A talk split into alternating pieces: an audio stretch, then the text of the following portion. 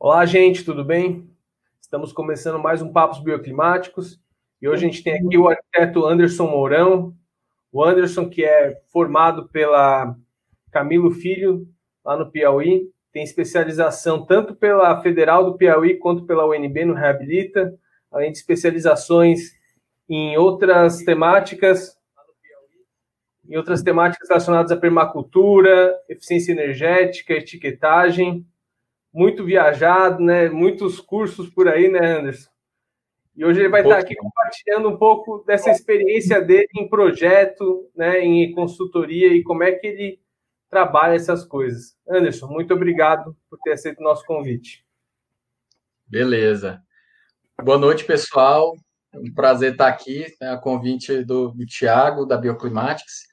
E para conversar um pouquinho né, sobre essa experiência aí já de 12 anos de, de atuação, sustentabilidade e também com eficiência energética né, na arquitetura, urbanismo. Então, é um prazer estar aqui espero contribuir com vocês aí também, eu, eu, dar uma luz aonde puder né, sobre esse caminho que é tão é, é, novo, mas ao mesmo tempo que não é novo, né? Mas sempre parece que a gente está começando e o mercado, a sociedade ainda está se, se habituando, né? Com isso, ainda está integrando no seu dia a dia, na sua profissão. Verdade, você acha que é aquela coisa, não é, no, é novo, mas não é novo, né? Mas é uma coisa assim, né? É um caminho tortuoso, né? Que eu, que eu penso assim, né? Eu acho que a maioria das pessoas, às vezes, até, a maioria não, mas quem acompanha o canal tem um interesse nesse assunto, mas às vezes fica assim, como é que eu posso trabalhar isso, né? Como Sim. é que foi para você, Anderson, esse início? Desde a faculdade você já tinha isso claro para você, que era por aí que você queria trabalhar? Como é que isso foi aparecendo na sua vida? É, eu desde o eu entrei no curso de arquitetura né, em 2003, 2004 e eu naquele período não sabia muito que área atuar, como ser, estava entrando na arquitetura e como todo mundo descobrindo que a arquitetura é um leque quase infinito, né, de possibilidades. E aí em 2007 por conta, aliás, em 2006, por conta do, do contato com um colega de, do Rio Grande do Norte, essa questão de encontro de estudantes e tudo que eu sempre organizava, é, ele disse, cara, tu tem um perfil da, da, sustentabilidade, eu nunca tinha ouvido falar, e eu recomendo tu fazer um curso de permacultura lá em Pirinópolis e tudo, e aí eu fui, em 2007, eu vim sozinho, bati aqui em Pirinópolis, né, é, e fiz um curso de bioconstrução, né, passei 10 dias dentro do, do numa imersão, tendo teoria, tendo prática, construindo casa de adobe, quiosque de bambu, né? Então fazendo tudo isso e aí foi onde eu entrei, assim, aí eu digo que foi de cabeça, porque eu pensei até em nem voltar para casa. de cabeça no mundo da sustentabilidade pelo lado holístico, né? Foi uma experiência muito legal. Quase não volto realmente para casa, mas voltei. E aí, de, depois disso, acabei voltando em 2008, voltei em 2009, fiz um curso de design de ecovilas e comunidades sustentáveis, o curso de permacultura, um curso de energias renováveis. Né? Então, boa parte da minha formação, hoje eu estou morando aqui em Brasília, né, em Águas Claras, boa parte da minha formação, por coincidência, foi aqui, entre Brasília e Goiânia, é, uhum. nessa parte de sustentabilidade, nessa parte complementar. Então, você mergulhou de cabeça mesmo na questão da permacultura, vamos dizer assim, no final da faculdade, no início da vida profissional, né? Exatamente. E aí, com essa experiência toda, eu já. Os professores colocavam para fazer apresentação, o próprio conselho, na época todo mundo era do conselho de engenharia, né? Então, não tinha um conselho de arquitetura, então eu fui dar palestra também no conselho de engenharia, e falando sobre sustentabilidade, e, e foi bem interessante, né? Inclusive, todos os trabalhos que eu tive, eu tive quatro estágios ao longo da, da faculdade, e os quatro estágios foi justamente por conta desse conhecimento na área de sustentabilidade. Chegava com os projetos lá com, com inovação, com tudo, e aí com isso eu consegui os trabalhos, né? Consegui quatro estágios aí antes de me formar, inclusive o meu último que eu já me formei virando sócio. O meu último chefe. Então foi uma experiência assim, foi que, que abriu portas demais ao longo da, dessa minha formação, do meio para o final do curso, abriu bastante portas para isso, né? Essa questão assim de não só de mergulhar de cabeça, né, mas de estar tá apto a novas experiências realmente abre muitas portas, né?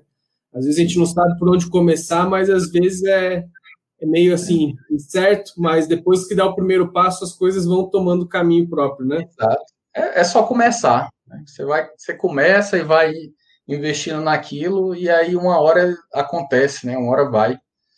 Então eu tive essa experiência, foi muito proveitoso para mim no, no nesse final do curso e até no pós, né? Que eu já uhum. me formei tendo não, não precisando ir correr atrás de, de trabalho. Né? Você, na verdade, você nem precisou montar um escritório, né? Você foi entrando nele, né? Isso. Tive que montar escritório cinco anos depois de formado. Então, foi uma experiência interessante. Mas, Anderson, conta né, para a gente um pouco, né, para quem não sabe, não conhece seu trabalho ainda muito, mas Sim. além dessa parte mais low-tech, né, você também trabalha com coisas também bastante tecnológicas, né? Você está muito envolvido com etiquetagem, estratégias para reuso d'água. É... Me conta, você estava comentando antes, assim, né, que de certa forma você uniu esses dois mundos, né? O low-tech com o high-tech para né, trabalhar o sentido mais sustentável e ecológico, né? Como é que é, aconteceu essa mudança? Como é que isso foi acontecendo na sua vida? Exato. Foi interessante que eu, eu comecei pelo lado holístico, né? Pela construção com terra, pelos processos mais naturais de, de biorremediação da água, de reuso de água e por aí vai. Mas também eu, os trabalhos que eu realizei no, no final do curso foram eram voltados para reutilização de resíduos de construção e demolição, eram voltados para a tecnologia construtiva. Então, com isso, eu comecei a participar de eventos né, de, do, do CBA, de outros eventos envolvendo essa parte que também integrava sustentabilidade, né? O, o Elex, o próprio encontro latino-americano de, de construções e comunidades sustentáveis. Então, com isso, eu comecei a ter contato mais com o lado high-tech. Culminando até no, em 2009, eu fui botei, peguei tudo de economia que eu tinha, né? Peguei tudo que eu consegui juntar ao longo do curso aí de e fui para Londres, né? Para o maior congresso de sustentabilidade do mundo, que é o EcoBuild. Então eu nunca tinha ido para fora do país e peguei, botei tudo na mochila e me mandei para lá. Né? Passei ao todo 17 dias no Reino Unido sendo que dos 17 dias, uma semana foi no, no EcoBuild, né? Não sabia falar inglês tão bem, né? Mas dava para me virar tranquilo, deu para me virar muito bem. E aí, com isso, eu tive contato com certificação de projetos, com toda essa, toda essa parte, né? Inclusive, o, o quando estava começando a organizar o processo Aqua, né, do, do HQI, eu conheci o pessoal lá em Londres e eles já estavam falando disso tal organizando para ter essa, esse lado, essa versão do, do HQI como Aqua né, no Brasil. Então foi muito uhum. bacana e lá foi onde eu decidi, eu disse, olha, eu vou querer trabalhar com os dois, porque tem o lugar do, da, da, sustentabilidade, da permacultura, da bioconstrução, né, do holístico, e tem o lugar do high-tech. Então, na cidade, você tem limites para permacultura, e no campo você tem limites para tecnologia. Então, com, e com isso você consegue utilizar os dois para chegar no objetivo final, que é a sustentabilidade, que é a arquitetura bioclimática, e é fazer edifícios, assentamentos mais eficientes. Mas foi muito bacana. E depois que eu me formei, eu participei mais ainda de, de eventos, de seminários, com esse olhar mais, mais high-tech, né? mais voltado para tecnologia, materiais, e aí isso foi o que, que deu esse grande ganho e essa facilidade quando eu tive que estudar de novo materiais, propriedades e tecnologias para o PBE e outras, e outras certificações, né? Interessante, né? Essa questão, assim, é, é, é aquilo que a gente estava falando, né? Se envolver, as, as coisas vão acontecer, né? Às vezes você não sabe o caminho que vai tomar, mas uma coisa puxa a outra, né? O importante é Isso. é participar, né, Anderson? E, e ter coragem. É, coragem também, né? Pegar tudo que tem para né? pegar a mochila e ir para Londres, né? É coragem mesmo, né? É, não, teve outra, tive outra experiência também com o trabalho de, na, na, na, na especialização da UFP, a finalização.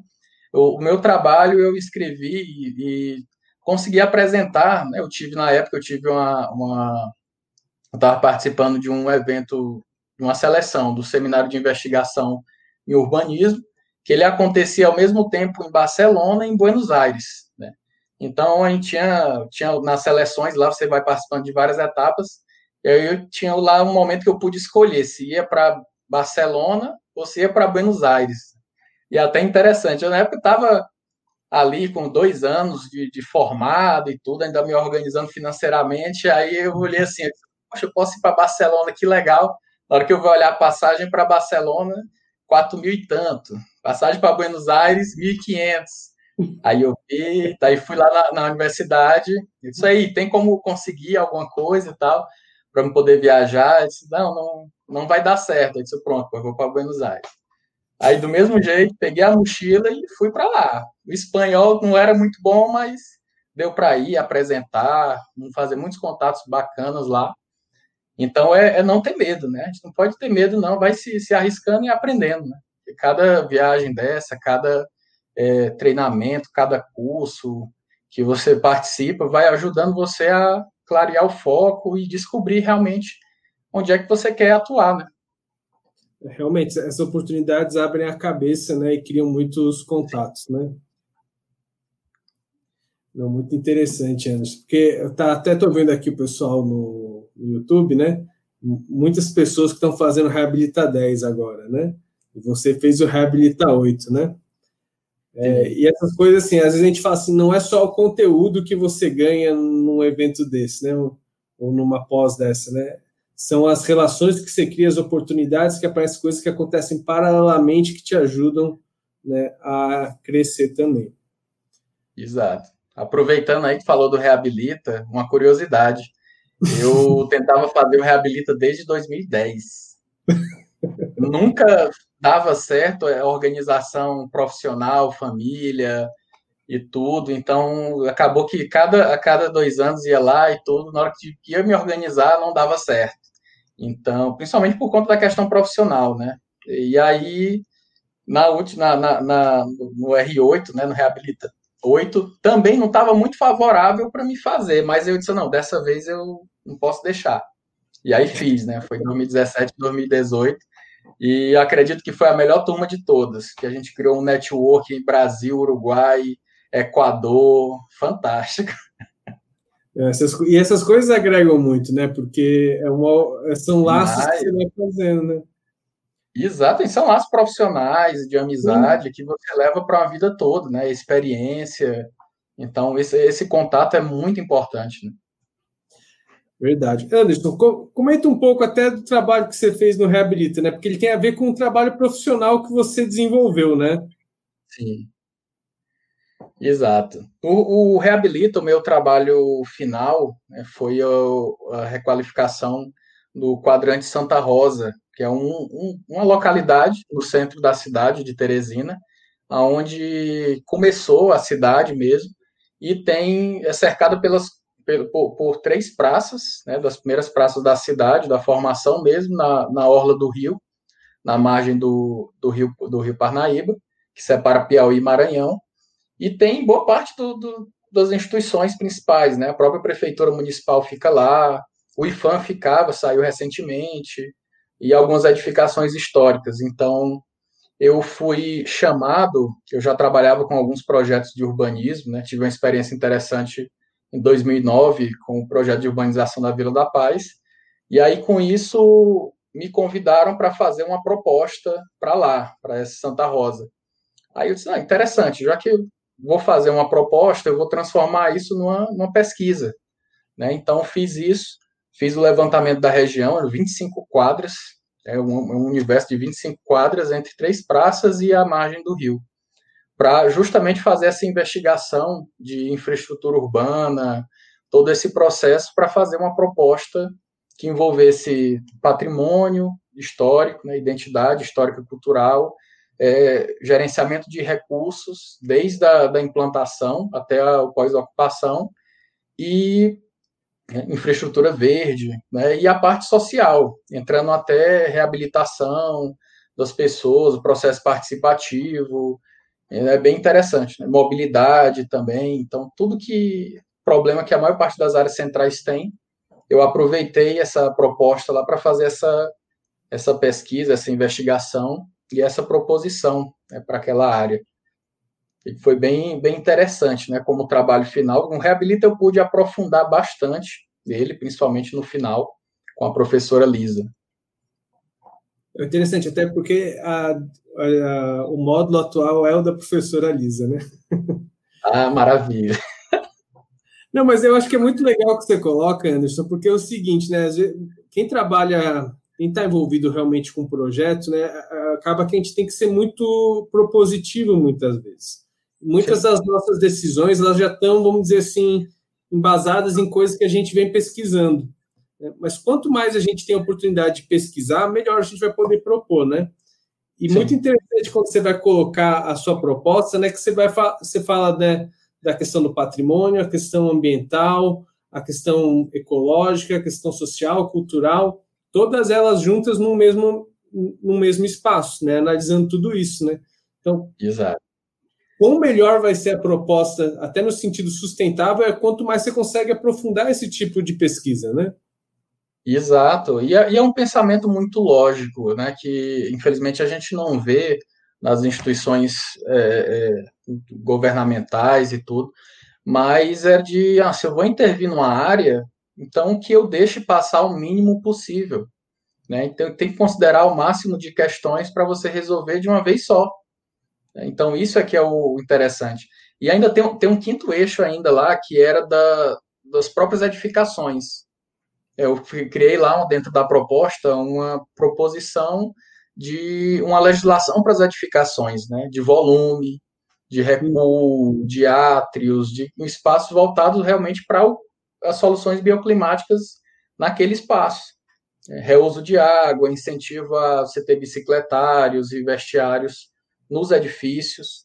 Então, isso foi bem interessante, né? Remet, é, é, é, remetendo até o próprio Plano Cerdal, em Barcelona, fazer aquelas as esquinas, você chanfrar o volume da edificação para aumentar mais a visibilidade, tanto para o trânsito como para o pedestre.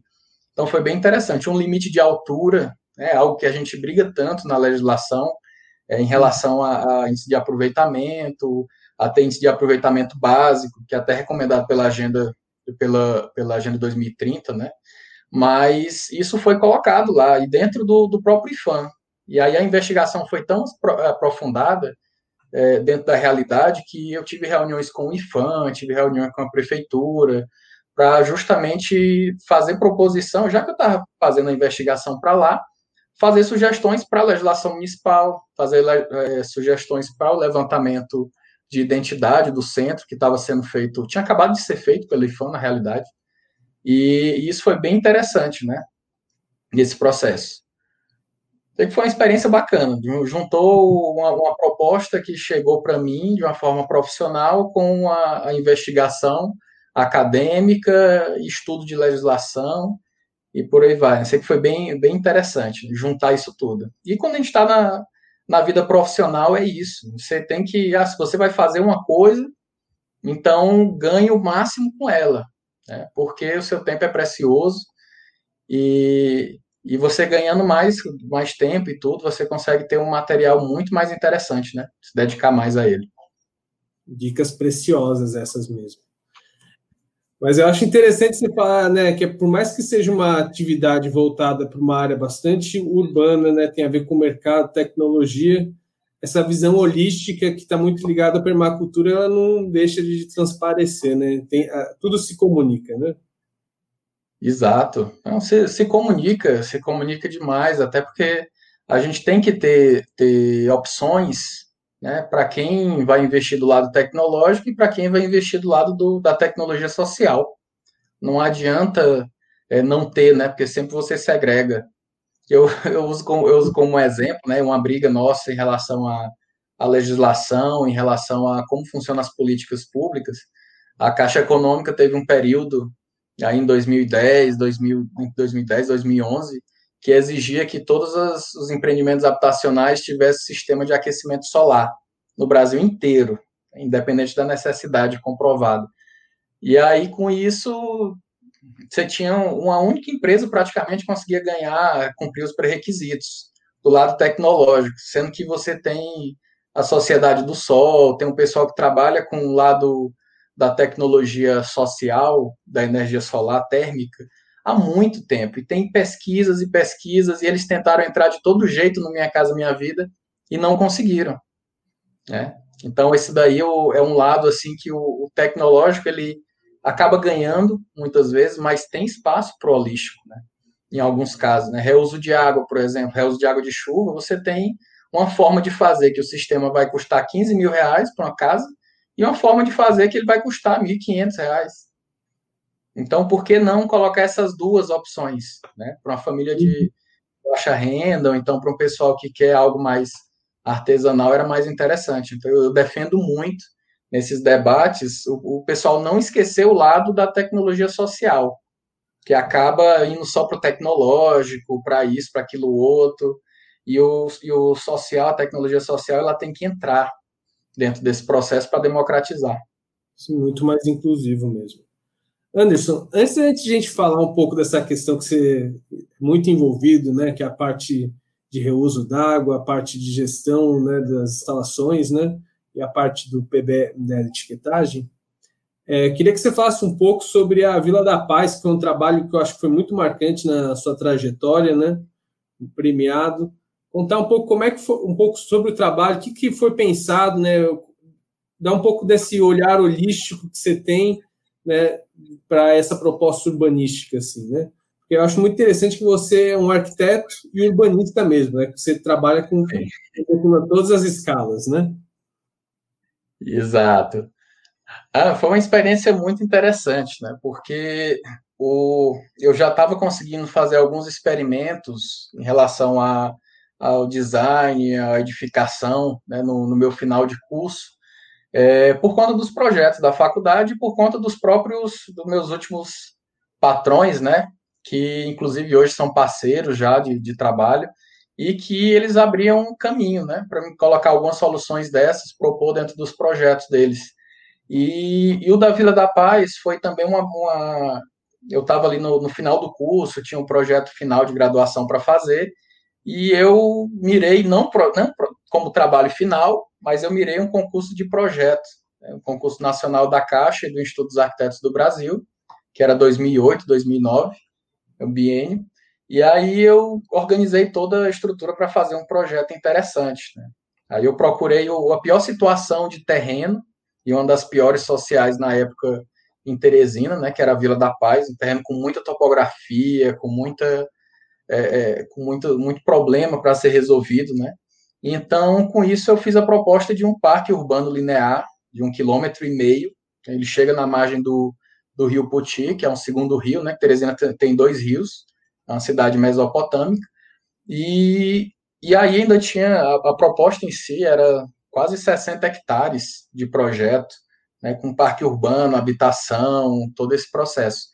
E aí foi uma foi bem interessante porque eu pude pegar tudo que eu consegui aprender nesses cursos de bioconstrução, construção sustentável, sistema construtivo inovador, é, design de ecovilas e comunidades sustentáveis e colocar num lugar só, né? E fazer uma proposta que ela sempre é bom a gente ir além, né? Então, eu, além do da parte de diagnóstico, da parte formal de projeto, eu ainda fui na parte da, por exemplo, da economia local.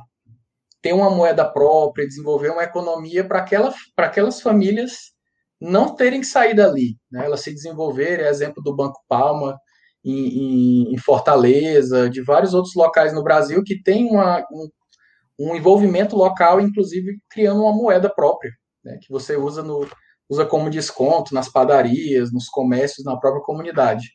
E aí eles emprestam dinheiro para a própria comunidade cara vai empreender, quer abrir ali uma, uma mecânicazinha, né? Coisa do tipo, então ele vai usando uma padaria.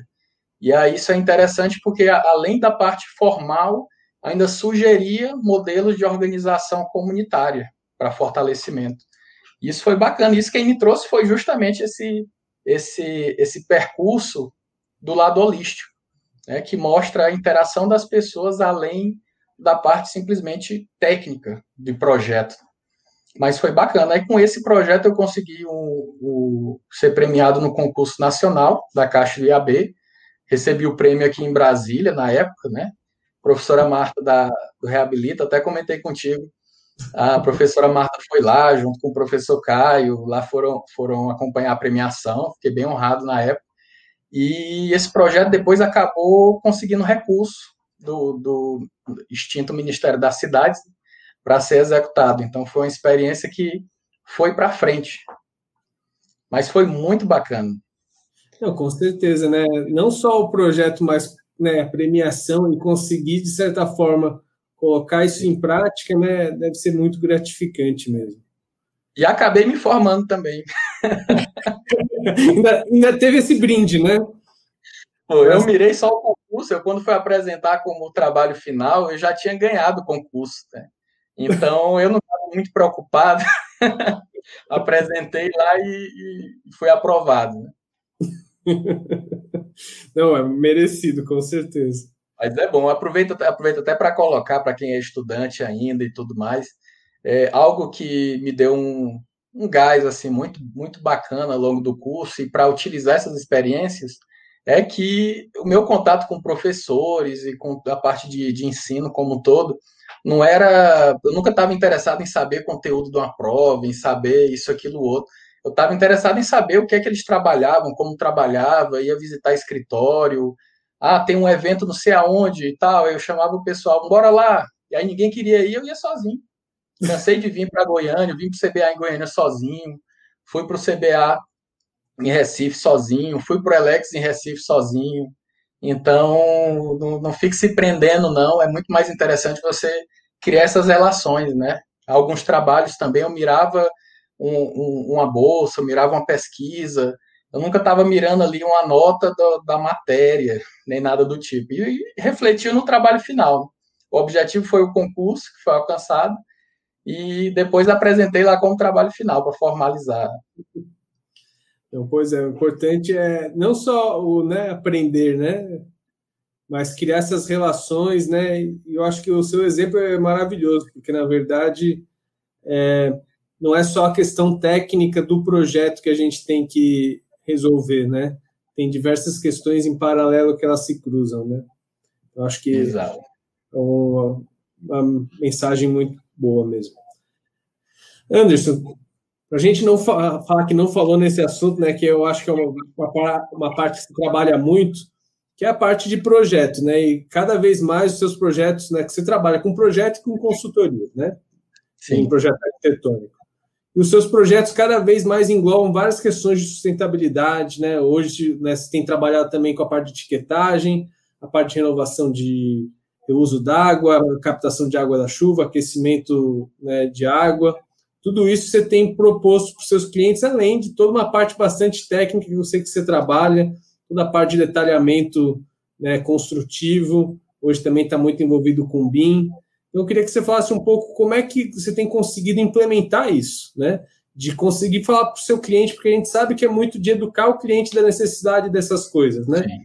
Sobre etiquetagem, sobre todas essas práticas de instalação que você domina tão bem. Isso. Então, quando assim que eu me formei, né, eu comecei a trabalhar e ia tentando conversar com os clientes e propor sempre essas soluções, né? porque quando eu me formei, eu virei sócio e tive que assumir já a linha de frente, de conversar com o cliente, de defender uma proposta, de, de viajar pela empresa, né, pelo escritório. E aí, com isso, eu consegui, em 2011, fiz o meu primeiro projeto com todas as soluções de sustentabilidade em Teresina, né, que foi uma casa. E depois daí, eu passei cerca de uns cinco anos é, sem, sem muito sucesso, né? propondo, propondo, e o pessoal sem, sem fazer, sem ir para frente. Geralmente é um processo que é um pouco mais devagar, né, nos estados, lá no, no Piauí é, é um pouco mais devagar, né? Mas, como tudo que você se organiza para fazer, eu já tinha organização da consultoria, já tinha esse processo todo, é, começou a aparecer por conta da própria trajetória minha, os clientes vinham atrás de, de casas, de fazer os seus empreendimentos de uma forma, de uma característica mais sustentável, por eles mesmos, né? Então, eu comecei a fazer vários empreendimentos, vários projetos começaram a sair por conta disso. Algumas pessoas que eu encontrei até nessas viagens, né, que o pessoal já falava, ah, um dia você vai fazer meu projeto. Aí eu lá, tipo, seis anos depois, ligava, vamos fazer aquele projeto, bora. E aí, com isso, eu consegui, eu já estou há em torno de quatro anos trabalhando praticamente com construção sustentável, né? Até consegui fazer, fiz um curso de extensão, né, é, organizei, porque é uma procura que está aumentando, então trabalhar com a parte de ensino de extensão é interessante nisso, mas a, acabou que pela trajetória os clientes já vinham querendo isso, isso só aumentou, né, atraindo mais, mas também o próprio mercado começou a exigir. É algo que eu digo, por exemplo, energia solar, a gente conversava antes, eu em 2012, falando de energia solar para um cliente, o cliente não se preocupava, não estava muito assim, ah, eu vou ter que investir mais e tal. Você falar hoje de energia solar com o cliente, o cliente já chega lá, ah, tem um primo meu que faz. Né? Então tem alguém que faz, eu, ah, eu vou colocar com certeza, porque tem financiamento aí nos bancos, tem vários incentivos e cada vez o custo está diminuindo, né, por questão do mercado. Então, a sustentabilidade na construção civil como um todo, ela está seguindo isso. Então, é a diferença que eu vejo ao longo desses anos, né, desses 12 anos aí de, de atuação, é que cada vez mais está entrando na legislação, está entrando em exigência, é, dentro da, da, legislação municipal, dentro da legislação estadual, legislação federal. Então, a eficiência energética, ela cada vez mais está virando uma, uma, um, além de orientação, né, uma obrigação a ser feita para um plano nacional. O próprio BIM também, ele está entrando numa exigência nacional e, e, tudo mais, né? Agora, recentemente, no ano passado, na revisão do plano diretor em Teresina, é, a gente conseguiu incluir lá junto do Conselho de Arquitetura da OAB, Ministério Público também auxiliou, é, de incentivo à arquitetura bioclimática, de incentivo à preservação de áreas, incentivo a reuso de água de chuva, tratamento do esgoto para reuso, geração de energia solar, né, certificação ambiental. Então, a partir de agora, vai ser mais fácil ainda quem quiser trabalhar com isso. Aí você tem Campo Grande, São Paulo, várias cidades que estão integrando isso. Né? É cota ambiental em São Paulo, é taxa de relevância ambiental em Campo Grande, é, e por aí vai, né? Então, hoje é muito mais fácil. Hoje você já chega para um cliente, o cliente não vai muitas vezes porque, ah, eu gosto, eu gosto disso, eu quero isso, eu quero essa experiência. Não, ele vai porque hoje é muito mais técnico você resolver isso, né? Para quem é um empreendedor geral e também para o cliente de uma casa. Então, é muito mais fácil você defender isso porque a legislação está chegando ali, está apertando, né? Até a uhum. própria, próprio bioclimatismo, né, com, o próprio, com a etiqueta Procel, com todas essas ferramentas, hoje você consegue defender uma solução de brise, de proteção de fachada, de uma forma muito mais técnica, né, apresentar isso para o cliente, do que simplesmente de uma forma romântica. Né, que Sim. é onde fazia antes, fazer aquele esquema, né, mostrar o vento passando, mostrar os raios de sol e tudo. Então, isso tudo vem ajudando bastante no processo e hoje é muito mais fácil você falar de sustentabilidade com o cliente. As pessoas estão ficando mais preparadas para esse tipo de assunto, né? Elas já estão mais amadurecidas, vamos dizer assim, né? Exatamente. E o mercado está se preparando. Né? O, o que aconteceu com a energia solar está acontecendo com a construção civil como um todo. Essa legislação ela vai cada vez mais apertando, cada vez mais chegando. A própria, a própria questão agora da, da pandemia também é, para acelerar muito dessas obrigações em relação à adaptação da construção, pela questão Sim. ambiental, pela questão da qualidade do ar, né, pela questão de, de ter que se adaptar ao clima, né, não ter simplesmente que fechar o edifício todo e fazer uma climatização artificial. Então, é algo que vai trazer um ganho fantástico né, para a arquitetura, para os empreendimentos e para a saúde. Né, o bioclimatismo é para trazer saúde, equilíbrio. Hum. Não, com certeza. Mas mesmo com isso amadurecendo e com mais instrumentos, né? Você até estava contando um pouco antes da gente começar, né? que não tem jeito, né? Acaba que o papel um pouco de quem trabalha com isso também é educar o cliente, né? Mostrar a importância disso e mostrar que existem essas normativas, por exemplo, né? Até que até além disso é uma forma da, do profissional também tá, vamos dizer assim, se expondo, né? né? Você hoje já tem um nome mais constituído, mas ainda assim precisa estar né, tá fazendo esse movimento, né? Você tem trabalhado muito com essas questões, né, Anderson? Né? Em vários órgãos, né, que você tem promovido cursos. Isso é uma parte importante também da prática profissional para quem quer trabalhar com isso, né? Exato. É, o, o, mercado como um todo ele tem que se organizar. A gente tem a, a, a política de eficiência energética nacional que cada vez mais está apertando, a norma de desempenho, o BIM, como eu comentei. Então, isso tudo vai estar tá fazendo com que não só o mercado de construção civil tenha que se adaptar aos escritórios, mas também os próprios órgãos. Né? Então, agora, eu nunca tinha feito capacitação institucional, né, por exemplo, mas era só profissionais, acadêmicos. Então, no ano passado, já comecei a fazer capacitação institucional, porque os órgãos estão tendo que se adequar. Né? Agora, nesse ano, né, no, nesse meio, no início da pandemia, foi até interessante porque o meu conhecimento em BIM é muito empírico, né? Muito inicial, é muito. Então eu fiz uma, me organizei, eu montei uma sociedade, uma empresa, a Eficiência, junto com o Jorge Lima, que é um, um arquiteto também, mas é uma das referências né, nacionais em BIM, né, faz parte da Câmara Nacional, da Câmara Piauiense de BIM.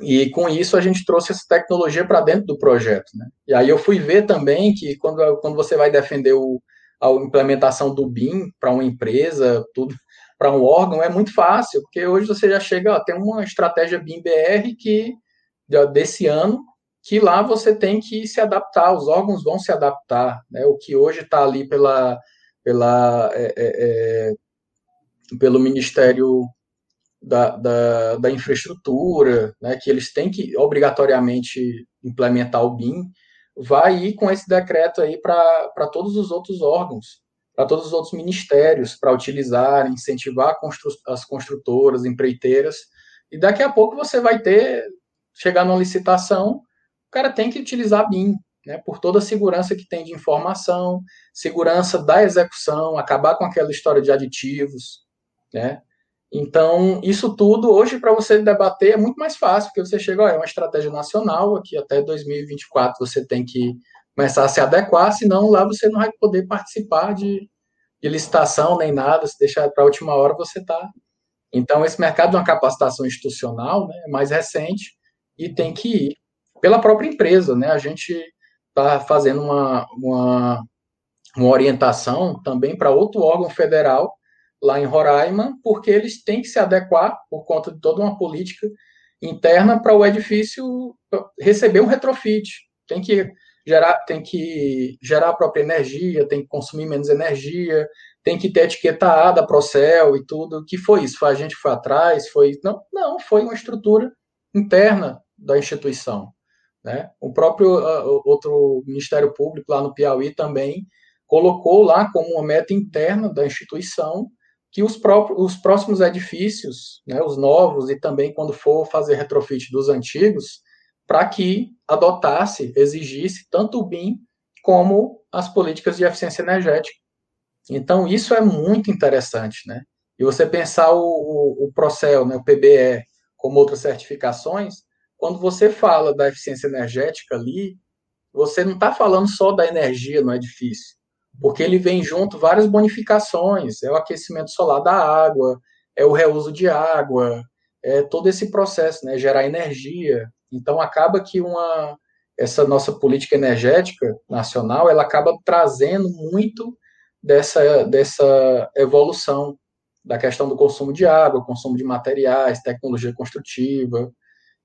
E aí é muito interessante isso, né? Quanto antes você se, se organizar, você fornecedor, construtor, profissional, mais fácil vai ser se adaptar, porque já já chega uma baixa um decreto, outro decreto, é, colocando que ah, em dois anos todo mundo tem que usar e acabou.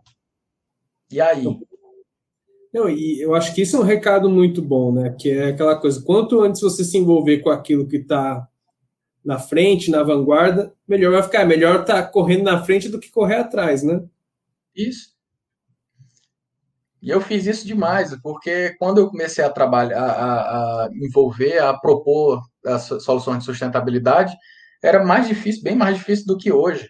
Então lá eu tinha minha consultoria, ali ela humilde, né, devagarzinho no cantinho, uma consultoria por ano fechando, e os projetos convencionais indo na outra linha. Hoje já é um equilíbrio quase 50-50. Então é muito mais interessante nisso, e agora com essa aliando a tecnologia, né, que era o lado que, que faltava um pouco para você produzir um edifício mais eficiente, né, os dados ali final de redução de retorno de investimento, de economia no uso de água, de energia, com o BIM, acaba que você tem uma precisão fantástica, inclusive do próprio gerenciamento de materiais, de resíduos, gerenciamento da obra. Então, essa parceria agora está tornando o processo bem mais interessante, né? bem mais preciso. A palavra é essa. Com certeza, né? né? Isso daria uma outra live, né? Falar de BIM. Não só uma outra live, né? Mas, tipo, tem muita coisa para falar dessa questão da gestão da informação no projeto e na construção, né? Anderson, Exatamente. Sim, aqui eu queria, né, primeiro te agradecer mais uma vez. É excelente poder conversar contigo. Você tem muita experiência para passar. Mas eu queria que você desse uma palavra final, meio no sentido até de um conselho para quem quer, para aquele profissional que gosta dessa área, mas quer, não sabe ainda direito como se aprofundar, apesar que a gente falou bastante disso hoje. Mas qual seria o conselho principal que você daria para essa pessoa? Beleza. É, o conselho que eu daria, acho que é o mesmo conselho que acabou que, que eu recebi lá no, no início de tudo, né? Então, para quem, para você que, que se identifica, né, tanto por, ou por um, por um lado de, de mercado em si, ver como uma oportunidade, que é uma oportunidade tremenda, ou porque você se identifica né, com, com a política maior, com a própria filosofia pessoal, eu comecei tudo isso por conta de uma filosofia pessoal, né? Mas você, a gente tem muita informação por aqui. Você pode estar na sua atuação profissional que é, é uma hoje, mas você pode ir estudando, se organizando, é, participando e cobrando dessas das instituições, das legislações, essas atualizações que envolvam sustentabilidade, que envolvam eficiência energética.